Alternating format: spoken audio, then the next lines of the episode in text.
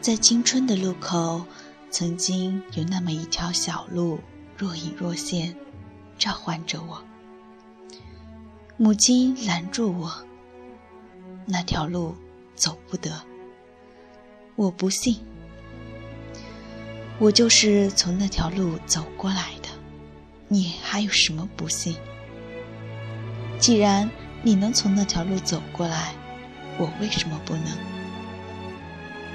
我不想让你走弯路，但是我喜欢，而且我不怕。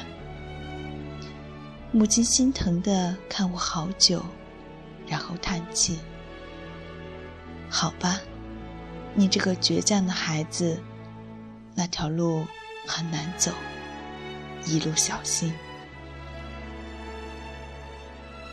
上路后，我发现母亲没有骗我，那的确是条弯路。我碰壁、摔跟头，有时碰得头破血流。但我不停地走，终于走过来了。坐下来喘息的时候，我看见一个朋友，自然很年轻，正站在我当年的路口。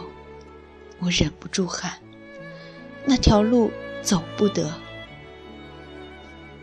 他不信。我母亲就是从那条路走过来的，我也是。既然你们都能从那条路走过来，我为什么不能？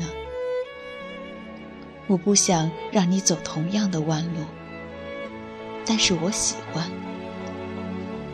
我看了看他，然后笑了，一路小心。